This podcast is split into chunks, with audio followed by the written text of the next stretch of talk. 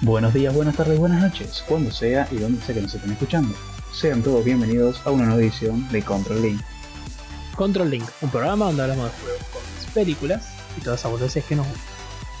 En este episodio titulado Gigantes de Internet, vamos a traerte noticias sobre la llegada de Disney Plus a Latinoamérica, un pequeño resumen del Campeonato Mundial de League of Legends y quiénes van a formar parte de su cuarto de finales, y dos cambios importantes en Valorant en este tercer acto que inicia esta semana.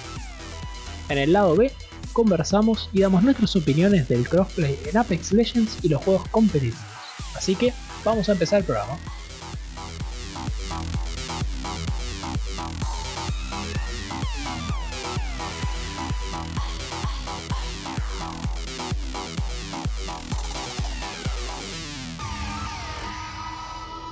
En el primer episodio de la historia de Control Link, hablamos de The Mandalorian y por qué es tan complicado verlo, ya que Disney Plus es la plataforma por la que se transmite la serie.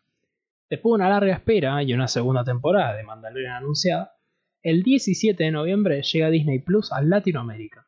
La plataforma de streaming oficial con todos los títulos de Disney actualmente tiene una cotización mensual de 7 dólares o una anual de 70. Esperamos los mismos precios para su llegada en nuestra región.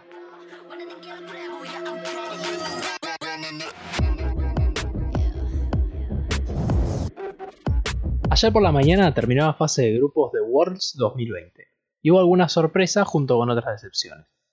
Tal es el caso de los equipos norteamericanos, los cuales a medida que pasan los años muestran un nivel cada vez inferior. Este año, los tres equipos norteamericanos quedaron eliminados en esta fase. Team Liquid y FlyQuest se fueron del torneo con 3 victorias y 3 derrotas cada uno, mientras que TSM se marchó con 0 victorias y 6 derrotas. Un golpe fuerte para TSM, el favorito norteamericano, que con el tiempo parece convertirse únicamente en un meme relacionado a la fascinación por el fracaso. En contraparte con NA, China clasificó sus tres equipos a los cuartos de final, demostrando un año más su supremacía en este ámbito. Los equipos que avanzan a los cuartos de final por parte de China son Sunning, Shindong Gaming y Top Esports. Europa no se queda atrás, clasificando a Fnatic y G2 Esports, mientras que Corea se mete en cuartos con Shenji, Damwon Gaming y Dragon X, concluyendo así los cuartos de final. Unos cuartos que prometen traer un buen show entre las tres regiones con mejor nivel de League of Legends en el mundo.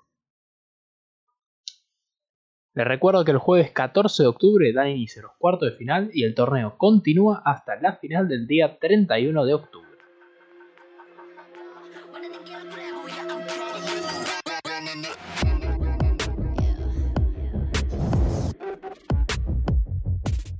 Tercer acto de Valorant.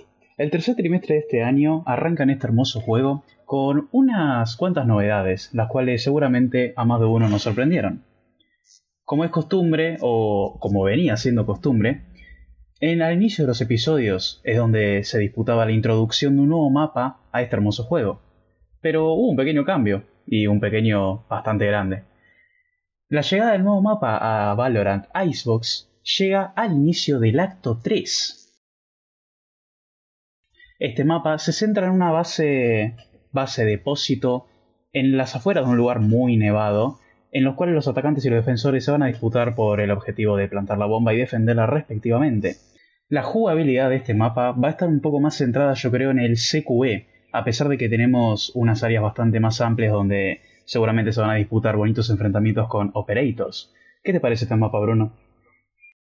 Mira, desde mi punto de vista y con mi estilo de jugabilidad, yo, como te comentaba, me parece que va a ser lo mismo que fue con Ascent, pero al revés. Es decir, los primeros días es un mapa que a mí personalmente me va a gustar mucho porque es lo que tiene siempre un juego, ¿no? Cuando trae algo nuevo, que lo queremos probar, lo queremos descubrir, explorar todos los lugares diferentes que tiene, qué particularidades tiene respecto a los otros mapas, qué cosas lo hacen único. Pero con el tiempo yo creo que para mí se me va a volver un poco repetitivo hasta el punto de, odiarlo. Yo soy un jugador que juego justamente en este rol de sentinela, entonces me gusta asegurarme zonas. Icebox, por lo que vimos, tiene muchas plataformas, tiene mucha verticalidad, muchas esquinas, pasadizos, túneles, ventanas. Tiene todo eso que a mí me hace odiar tener que defender un punto. Y está, como bien decías vos, enfocado a lo que es más el combate cercano con un enemigo. Exactamente. Algo que cabe destacar, para los que conocen ya el juego, sabrán, como dijiste vos Bruno, que cada mapa es de alguna manera único. En Ascent, por ejemplo, tenemos las puertas que se cierran, eh, Heaven tiene tres bombas, eh, Vine tiene los transportadores y Split tiene las cuerdas. El nuevo mapa, este Icebox que les comentábamos, trae las cuerdas de Split, pero también trae cuerdas horizontales, así como si fuesen eh, rapeles, no, como si fuesen tirolesas que cruzan la mitad de un punto y los cuales son un poco peligrosas, pero bueno, alguna utilidad se les va a dar.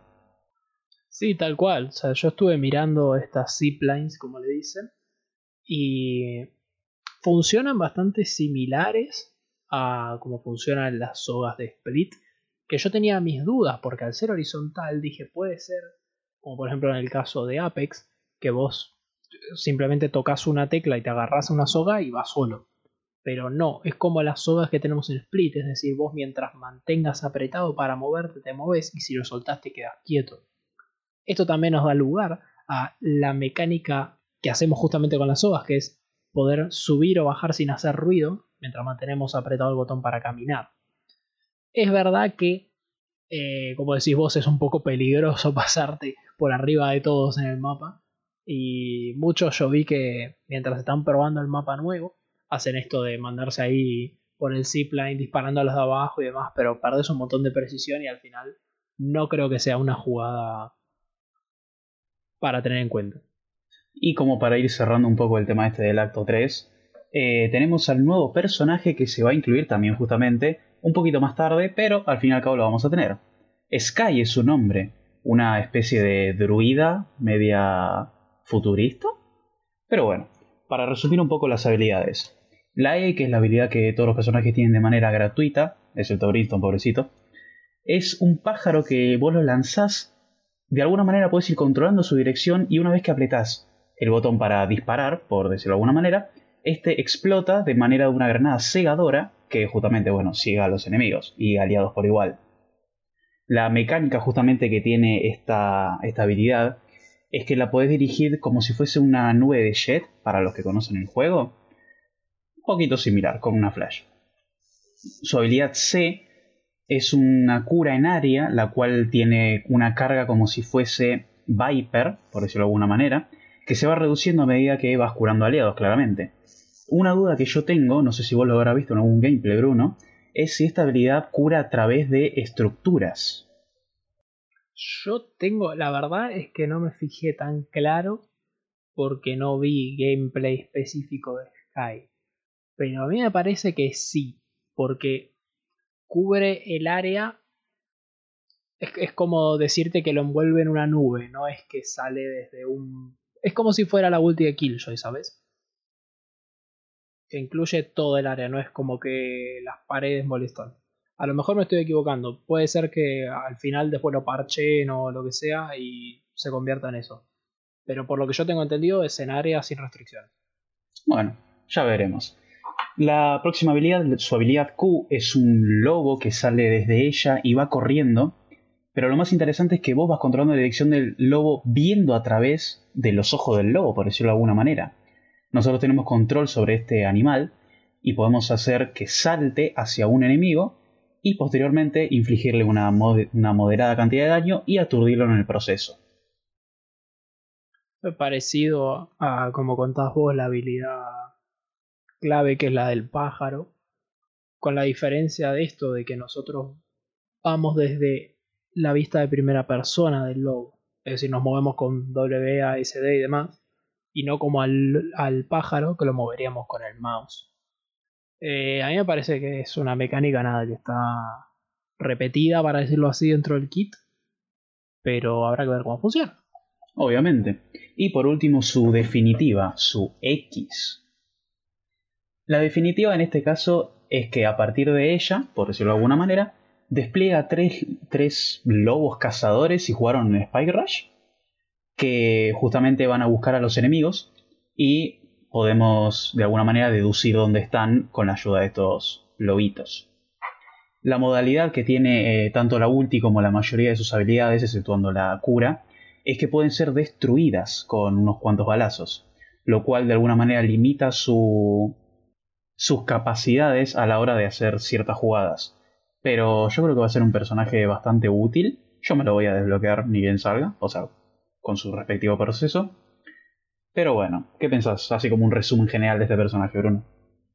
Como un resumen general, a mí me parece que está bien, interesante, me parece que es un iniciador que puede estar copado para incluir en este juego. Buen ataque, defensa, eh, o sea, la cura viene bien, como siempre. Scoutear un poco de información está buenísimo, una flash está excelente, pero eh, la tenés que jugar desde lejos porque es similar a lo que, como yo te cuento, que a mí me gusta jugar a Cypher. Vales más vivo que muerto y mientras más tiempo estés vivo, más vales.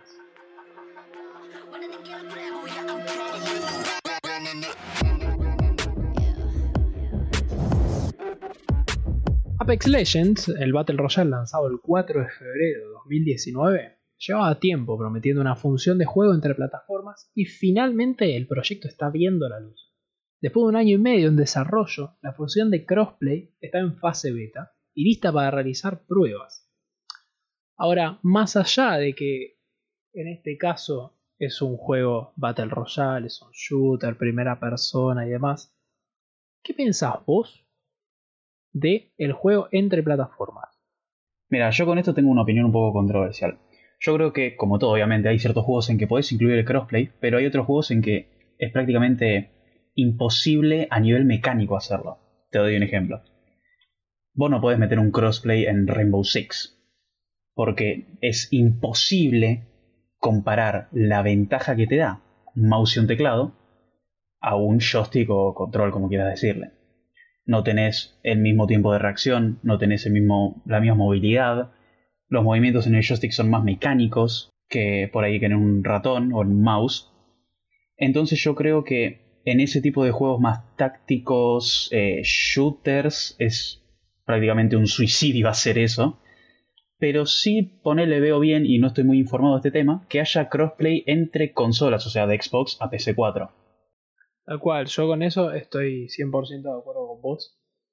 Eh, para mí, la ventaja de precisión que te da tener un mouse a la hora de, en un juego shooter, tomar decisiones rápidas y poder hacer un bueno, lo que nosotros decimos un flick shot, con un joystick es muchísimo más complicado. Pero también estoy de acuerdo con vos con lo que decís de entre propias consolas. El crossplay a mí no me parece mal. En este caso de Apex, plantean el crossplay entre Xbox, PlayStation y PC.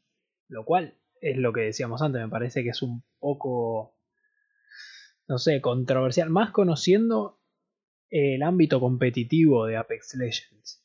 Pero también es verdad, como decís vos, que hay juegos que sí se prestan al crossplay. Juegos más como RPG son menos dependientes de la precisión y tu tiempo de reacción, ¿no? Claro, justamente. A ver, te, pongo otro ejemplo. Hubo un tiempo, no sé si seguirá estando, desconozco, en que Fortnite tenía crossplay de todo tipo, desde Xbox, PlayStation a PC. Y hubo un tiempo, muy corto y muy lejano, quiero aclarar eso, muy fuerte, que jugué Fortnite. Y la verdad es que la diferencia era, pero abismal, pero demasiado abismal. A pesar de que era un Battle Royale y bueno, tiene sus cosas Fortnite. Jugando en PC, decís, ¿verdad? Yo jugando en PC, claro, yo, yo estaba en una escuadra con una amiga que jugaba en PlayStation y la diferencia era demasiado grande. Creo que lo sacaron, es un dato que no estoy seguro, pero Ahí está. Entonces, como decías vos, hay juegos en que podés meter crossplay y hay juegos en que definitivamente es un suicidio. Justamente de la mano con esto, eh, te doy un ejemplo de algo que siempre se cuestionó, que era justamente el League of Legends para celulares. Fíjate que gente pedía que el League of Legends lo portearan para celular y simplemente era imposible por cómo está programado el juego. O sea, League of Legends está hecho para que, por ejemplo, vos te muevas en todo el mapa con el clic derecho. Vos en un celular, si estás todo el tiempo apretando la pantalla, después no tenés lugar para ver dónde tenés las habilidades o dónde pones el dedo. Por eso mismo, después de tantos años de estudios, este año que viene va a salir League of Legends Wild Rift, que va a ser una adaptación de League of Legends a móviles.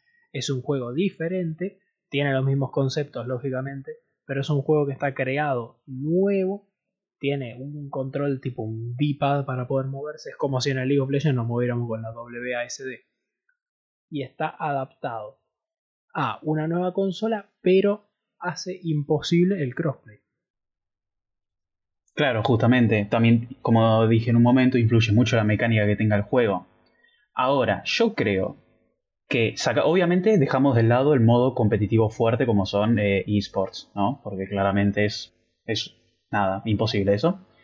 Pero yo creo que a mí me pones un crossplay en un. ponerle un Overwatch y te lo puedo llegar a aceptar. No sé qué pensás vos. Overwatch es un juego que había planteado un crossplay hace ya como unos tres años que, que ellos dicen que lo van a llevar a cabo y que está en desarrollo, pero nunca traen noticias, al igual que Overwatch 2. Y realmente en realidad va un poco de la mano de lo que vos decís, o sea, hasta qué punto lo vas a hacer viable, porque vos decís, ok, yo quiero el crossplay para jugar con mi amigo que juega en PlayStation 4 y yo juego en PC. Genial, pueden jugar unas casuals, porque después cuando se ponen a jugar ranked es muy fácil darte cuenta quién juega con mouse y quién juega con joystick. Pero bueno, un poco la noticia de Apex Legends, el crossplay que se iba a hacer era para charlar un rato acerca de justamente de qué nos parecía el crossplay. Igualmente los invitamos a dejarnos su opinión, tanto en la cajita de comentarios si lo están viendo en YouTube como en Instagram. Sin nada más que agregar, le damos gracias por escuchar el programa de hoy. Pueden seguirnos en todas nuestras redes, Instagram, YouTube, darle el follow a podcast para ayudarnos a crecer. Hay videito nuevo en YouTube de un montaje que me costó bastante hacerlo, pero bueno, ahí está. Vayan a verlo que está muy bueno. Está muy fachero y contanos qué te pareció el programa además del video. Todo esto y más abajo en la descripción. Sin nada más que decir, les agradecemos por escuchar y hasta la próxima. Chau chau.